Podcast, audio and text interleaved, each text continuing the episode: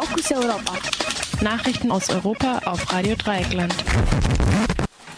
Und hier sind die Fokus Europa Nachrichten für den heutigen Mittwoch, den 7. Juni 2017 um 9.30 Uhr. Zunächst der Überblick. Vorsitzender der türkischen Sektion von Amnesty International festgenommen. Ankara, 20 Jahre Haft wegen Hungerstreik gefordert. FBI vermutet russische Hacker hinter Katar-Krise. Erneut Abschiebungen in den Kosovo allerdings weniger als geplant. Und Angriff auf Parlament in Teheran und den Schrein Khomeinis. Und nun zu den einzelnen Themen.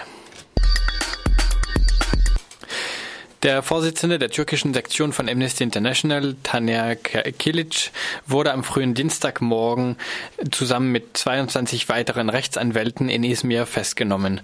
Laut Amnesty International werden ihnen Verbindungen zur Gülen-Bewegung vorgeworfen. Dem pensionierten Prediger Fethullah Gülen, der in den USA lebt, wird vorgeworfen, den Putschversuch am 15. Juli 2016 inszeniert zu haben. Welche absurden Züge die Verfolgung von Gülen-Anhängern oder Personen, die mit solchen solchen in Kontakt gestanden haben sollen, in der Türkei angenommen hat, zeigt ein anderes Beispiel. Der Staatsanwalt, der das Verfahren gegen zahlreiche Mitarbeiter der Zeitung Cumhuriyet führt, von denen sich 13 in Untersuchungshaft befindet, befinden, hat selbst ein Verfahren wegen angeblicher Mitgliedschaft in Gülens Organisation am Hals, in dem ihm eine zweimal lebenslängliche Freiheitsstrafe droht. Er könnte jeden, der ihn mal angerufen oder anders kontaktiert hat, anklagen, weil er Kontakt zu einer Person Person hatte, die im Verdacht steht, der Gülenbewegung anzugehören. Ankara 20 Jahre Haft wegen Hungerstreik gefordert. Die Staatsanwaltschaft von Ankara hat die Anklageschrift gegen die Literaturdozentin Nuriye Gülmen und den Grundschullehrer Semir Özakca äh, fertiggestellt. Die beiden waren am 2. Mai festgenommen und später inhaftiert worden, weil sie 76 Tage einen Hungerstreik durchgeführt hatten, um ihre Wiedereinstellung in den Staatsdienst zu erreichen. Wie die Deutsche Welle von ihrem Anwalt erfuhr, wird den beiden nun Mitgliedschaft in einer terroristischen Organisation, Propaganda für eine terroristische Organisation und Verstoß gegen das Versammlungsrecht vorgeworfen. Nurie Gülmen und Semih äh, Sakca wurden wie etwa 100.000 andere nach dem Putschversuch vom 15. Juli 2016 unter dem Ausnahmerecht entlassen. Das heißt, sie hatten keine Möglichkeit, gegen die Entlassung zu klagen, noch kennen sie die, Gründe, die genauen Gründe für die ihre Entlassung. Wegen ihres Hungerstreiks und der damit verbundenen öffentlichen Auftritte droht ihnen nun eine Haftstrafe von bis zu 20 Jahren Gefängnis. FBI vermutet russische Hacker hinter Katar-Krise. Nach einem Bericht des Nachrichtensenders CNN vermuten Spezialisten des FBI Hacker aus Russland hinter der Krise zwischen Katar und einer Reihe sunnitisch-muslimischer Staaten. Auslöser der Krise war, waren iranfreundliche Äußerungen der Führung des Emirates in den offiziellen Medien. Darauf brach der Rivale Irans am Persischen Golf, Saudi-Arabien, die diplomatischen Beziehungen zu Katar ab. Dem folgten eine Reihe weiterer Staaten, insbesondere Ägypten und Katars Nachbarn am Golf, die Vereinigten Arabischen Emirate und der Inselstaat Bahrain. Zugleich wurden auch See- und Luftverbindungen gekappt und der Qatar Airways Überflugrechte verweigert. Zusätzlich zu den Äußerungen über Iran, die den unmittelbaren Auslöser der Krise bildeten, warfen insbesondere Saudi-Arabien und Ägypten Katar die Unterstützung von Terrorismus vor. Das Außenministerium Katars behauptete hingegen, es habe die kritisierten Äußerungen nie gegeben.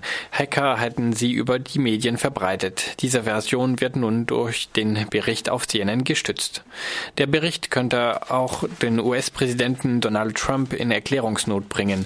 Auf Twitter hatte Trump das Vorgehen gegen Katar als Erfolg seiner Reise nach Saudi-Arabien verkauft. Dabei hatte er offenbar nicht bedacht, dass auch Katar für die USA strategisch wichtig ist. Die US-Streitkräfte unterhalten einen großen Stützpunkt auf Katar.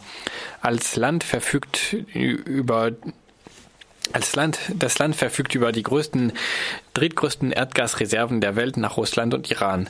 Von einer Destabilisierung Katars würde Russland strategisch profitieren und eventuell auch russische Firmen wegen steigender Gaspreise. Das muss natürlich noch nicht bedeuten, dass der russische Staat oder russische Firmen tatsächlich einen Hackerangriff gegen Katar gestartet haben. Andererseits ist kaum zu erwarten, dass nun Saudi-Arabien und seine Verbündete sich bei Katar entschuldigen und die Blockade sofort aufheben. Die Spannungen mit Katar unter anderem wegen der Unterstützung der Muslimbruderschaft in Ägypten sind bereits älter. Außerdem wäre das Eingeständnis, lediglich aufgrund von gefakten Nachrichten eine Krise ausgelöst zu haben, nicht nur für Trump, sondern auch für den saudischen König Salman doch recht peinlich. Erneut Abschiebungen in den Kosovo, allerdings weniger als geplant. Nur zwei Wochen nach der letzten Sammelabschiebung aus Baden-Württemberg in den Kosovo fand an diesem Dienstag, den 6. Juni, schon wieder eine Abschiebung vom Baden-Airpark nach Pristina statt. Insgesamt waren 32 Menschen betroffen. Zwei der Abgeschobenen waren zuvor im Abschiebegefängnis Pforzheim inhaftiert. Zwei weitere wurden direkt aus Landeserstaufnahmeeinrichtungen abgeschoben. Ursprünglich wollte das Regierungspräsidium Karlsruhe nach eigenen Angaben 73 Personen abschieben. Bei elf potenziell Betroffenen wurde die Abschiebung laut Regierungspräsidium im Vorfeld storniert. Neun der Abgeschobenen waren Kinder bis 14 Jahren. Sieben der Betroffenen gehören laut Regierungspräsidium der Minderheit der Roma an. Angriff auf Parlament in Teheran und den Schrein Khomeinis. Nach ersten Meldungen iranischer Nachrichtenagenturen ist es zu einer Schießerei im iranischen Parlament und am Schrein des islamischen Revolutionsführers äh, Ruhollah Khomeini in der Nähe von Teheran gekommen. Über Zahl der Opfer und Angreifer gibt es unterschiedliche Meldungen. Laut dem iranischen Sender Press TV drangen mindestens vier Personen bewaffnet mit Kalaschnikow, Sturmgewehren und Pistolen in das iranische Parlament ein. Ein Wachmann wurde erschossen und acht Personen wurden verletzt. Die Angreifer wurden überwältigt. Gleichzeitig sollen drei Angreifer in das Mausoleum des Revolutionsführers Imam Khomeini bei Teheran eingedrungen sein. Besucher wurden verletzt. Zwei der Angreifer seien überwältigt worden. Einer hätte, dies, einer hätte sich selbst in die Luft gesprengt. Über die Hintergründe der Angriffe war zunächst nichts bekannt.